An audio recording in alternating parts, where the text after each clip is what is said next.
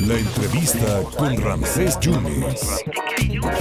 Oiga, eh, no sabe qué privilegio hablar con una persona frontal, valiente. Se tuvo que ir de su país para ejercer el periodismo en la década de los 80. Es el periodista con mayor influencia en el público de habla hispana en los Estados Unidos. Ha entrevistado a casi todos los jefes de Estado de este planeta Tierra y a presidentes de México, por supuesto. Y estuvo hace unos días en la mañanera por cuarta ocasión Muchos dicen que confrontando, yo no lo veo así. Yo creo que dando puntos de vista sobre la realidad que impera en la justicia y en la seguridad en el sexenio de Andrés Manuel López Obrador. Don Jorge Ramos, un privilegio saludarlo. ¿Cómo le va? ¿Qué tal, Ramses? Gracias por invitarme. Te, te, agradezco mucho la invitación. Pues usted con datos duros, precisos, y el presidente no, no quería reconocer lo que usted tenía en cuanto a los datos de inseguridad y los fallecidos que yo creo que hay solo unos datos. Aquí en, los Estados Unidos había un senador muy famoso que decía que uno tiene derecho a su propia opinión, pero no tiene derecho a sus propios datos. Bueno, eso es lo mismo que se le dice al, presidente de México. El, presidente puede presentar, como él sugería, los datos de inseguridad de muchas formas, pero todos los mexicanos, yo tengo mi familia en los Estados Unidos, pero mi mamá vive en México, mis hermanos viven en México, nos damos cuenta de la realidad, que, que es un país muy violento, terriblemente violento. Y es lo que yo le iba a decir al presidente, señor presidente, no sé cómo presenta usted los datos, pero en los ojos de decir en asesinatos, 126 mil mexicanos han sido asesinados, más que con Peña Nieto, más que con Calderón. Y si las cosas no mejoran, si usted no corrige, presidente, entonces vamos a tener 180 mil o 190 mil. Pero eh, los, los datos duros, el presidente desde la primera vez que, que que nos enfrentamos o nos confrontamos o nos encontramos, como quieras llamarlo, él, decía que tenía otros datos y es un poco frustrante cuando, cuando uno llega con datos duros y el presidente sencillamente no, no los quiere reconocer. Eso es una realidad y ahora los militares gobiernan y van a gobernar ahora sí con normativa este país, don Jorge. A ver, yo creo, Ramsés, que a los mexicanos nos ha costado mucho trabajo la democracia y yo estoy absolutamente convencido que no vamos a dejar que México se convierta en una en un gobierno autoritario otra vez. A mí me tocó, soy mayor que tú, me tocó vivir esos 71 años de la dictadura perfecta, como decía Vargas Llosa. Y me preocupa mucho la militarización del país, pero no creo que los mexicanos vamos a dejar que nunca más tengamos un gobierno autoritario y muchísimo menos una dictadura militar. Así que yo creo que esto es un, es un proceso, hay por lo menos eh, claros indicios de resistencia en el, en el Congreso mexicano y hay muchísima resistencia en la sociedad civil. Así que yo, yo no creo que México pueda aceptar nunca tener eh, un gobierno militar. No es, no es nuestra manera, venimos de la Revolución Mexicana surge precisamente en respuesta a un gobierno totalitario como Díaz y no nada, nada igual nada igual. Así que yo creo que es, es un momento difícil. Entiendo que se están buscando soluciones al, problema terrible de la violencia, pero los militares en la calle no es la solución. Patos están ahí. O sea, mientras más militares hemos tenido en las calles, mientras más militares se encargan de la cuestión de seguridad, más muertos hemos tenido. Así que no creo que la solución sea por ahí y no creo que los mexicanos vayamos a aceptar otro gobierno.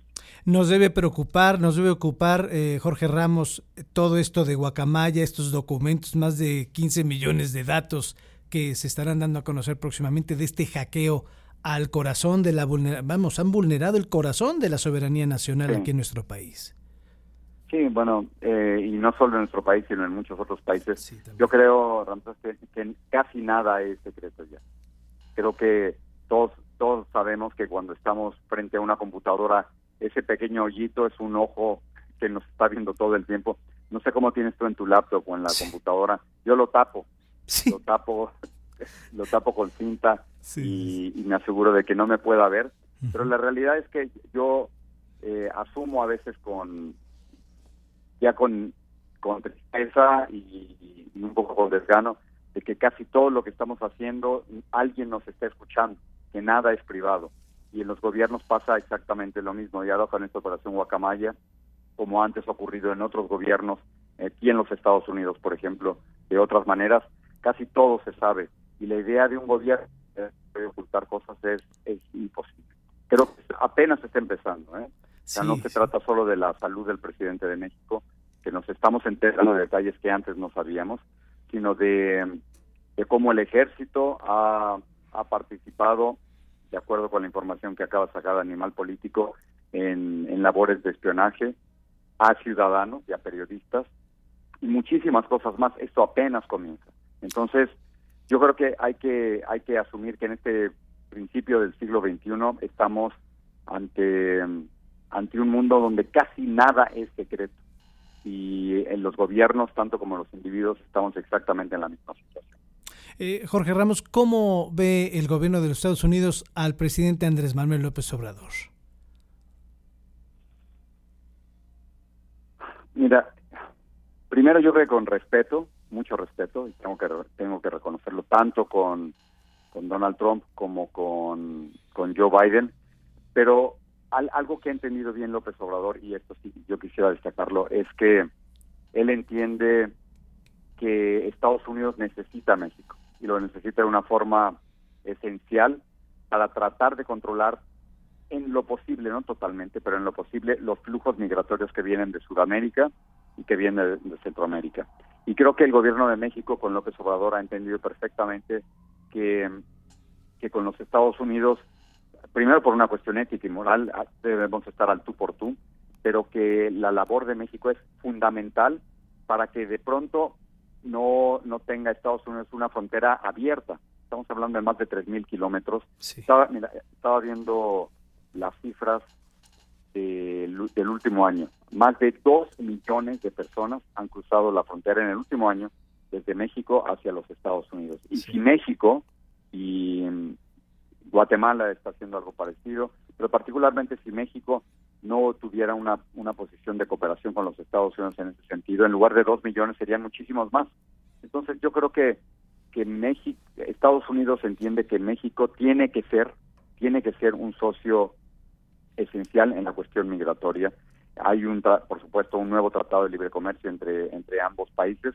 Y luego, cuando hablamos de la frontera, siempre recuerdo las palabras de Carlos Fuentes que decía que la frontera es una cicatriz y es una cicatriz que muchas veces está abierta. Bueno, esa frontera sigue abierta y además yo creo que es una frontera, todos escriben un artículo que se llama La frontera indomable. Es imposible detener a miles de personas cuando quieren una vida mejor para ellos, para, para su familia y, y cualquier barrera física, miles de agentes de migración jamás podrán evitar de cruzar hacia los Estados Unidos y particularmente después de que venimos de una situación terrible después de la pandemia.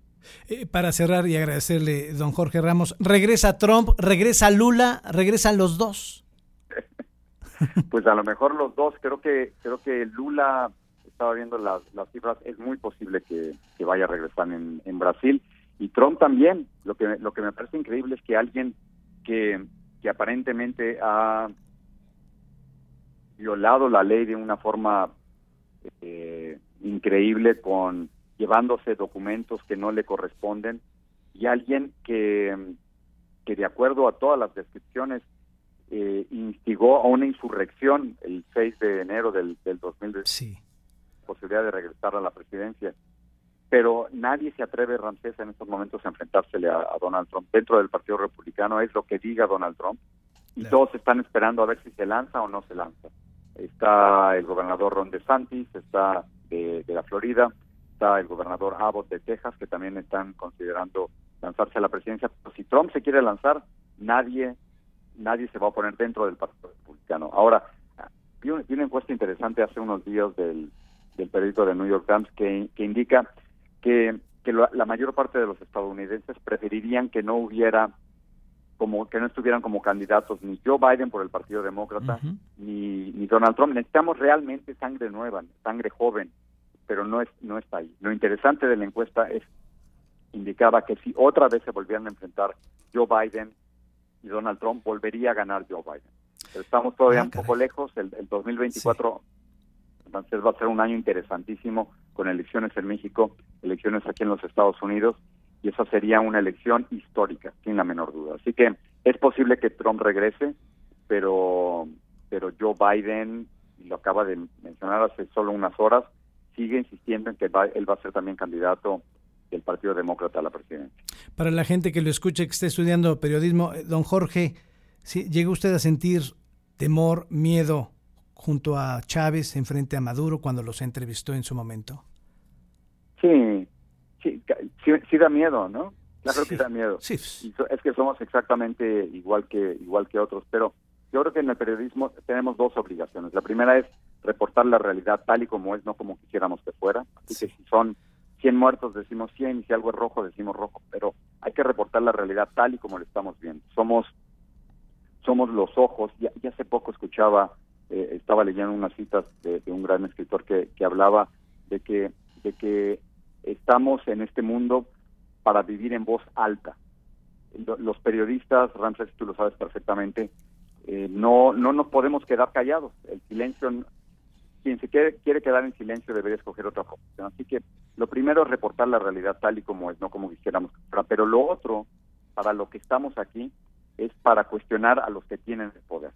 Para eso estamos. Si nosotros no hacemos las preguntas difíciles, nadie lo va a hacer.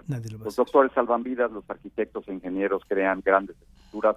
Nuestro trabajo es cuestionar, nuestro trabajo es hacer preguntas. Así que esas son las dos grandes funciones, reportar la realidad y cuestionar a los que tienen el poder. Y claro que cuando te enfrentas a ellos, claro que te da miedo. Pero, pero hace poquito tuve la suerte de, entrevistar a Joan Manuel Serrat, con quien me tocó crecer, ¿no? Sí, claro. Estuve en Barcelona y lo pude entrevistar y me dijo, me dio una frase eh, maravillosa. Dice, es muy jodido tener miedo, pero más jodido es tener vergüenza. Sí. Y, qué, qué pena sería cuando uno se enfrente como periodista a alguien con poder, no te atrevas a hacer las preguntas difíciles. Así que prefiero tener miedo a tener vergüenza. Muchas gracias por su generosidad y por su don de gente, don Jorge. Muchísimas gracias por tanto, ¿eh? Al contrario, gracias a ti, gracias por la conversación, muy rica. Muchas gracias, al contrario, don Jorge Ramos, un referente en el habla hispana, el periodista con mayor influencia, con mayor penetración en los Estados Unidos, habló en exclusiva para esos micrófonos del 97.7 y del 101.1.